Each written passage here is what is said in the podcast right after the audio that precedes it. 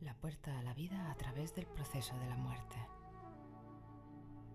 ¿Qué puedo decir sobre la religión? Es la puerta a la vida a través del proceso de la muerte. Una noche estaba en un barco. Era un barco grande y habían venido conmigo muchos amigos. Yo les pregunté, este río fluye muy rápido, pero ¿hacia dónde va? Alguien contestó, hacia el mar. Es verdad que todos los ríos desembocan en el mar. Cuando van hacia el mar, ¿no van también hacia su propia muerte?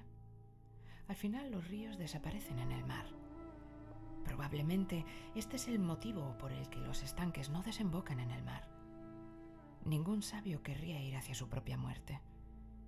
Por esto mismo los supuestos sabios no se acercan a la religión.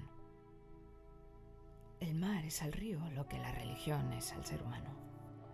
La religión es perderse completamente en la existencia. Eso es una gran muerte para el ego.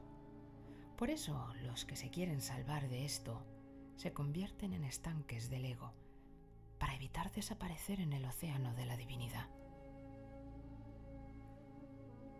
La consecuencia inmediata de fundirse en el océano es la desaparición del ser.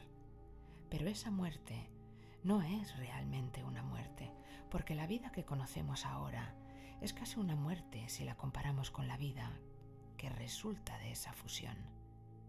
Lo digo después de haber muerto yo mismo.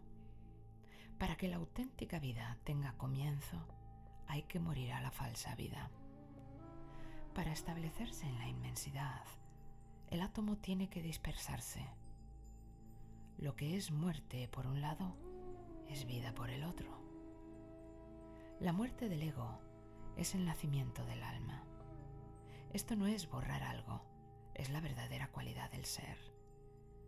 Quienes no comprenden esta verdad se quedarán sin saber qué es la vida. Para un río, convertirse en un lago no significa vida, sino muerte, aunque al río le parezca que eso le da seguridad.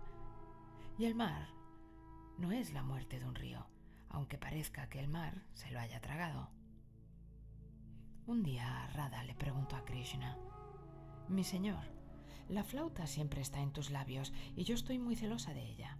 Esa flauta de bambú recibe el dulce contacto de tus labios de néctar tan a menudo que me estoy muriendo de celos. ¿Por qué está tan cerca de ti? ¿Por qué la aprecias tanto? Siempre estoy pensando, ojalá yo pudiera ser la flauta de Krishna. En una vida futura quiero ser la flauta que se apoya en tus labios.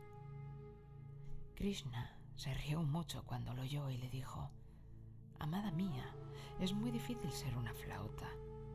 Probablemente no haya algo tan difícil como eso. Solo se puede convertir en flauta quien ha sido capaz de aniquilarse por completo. Esta flauta no es simplemente un pedazo de bambú. En realidad es el corazón de un amante. No tiene música propia.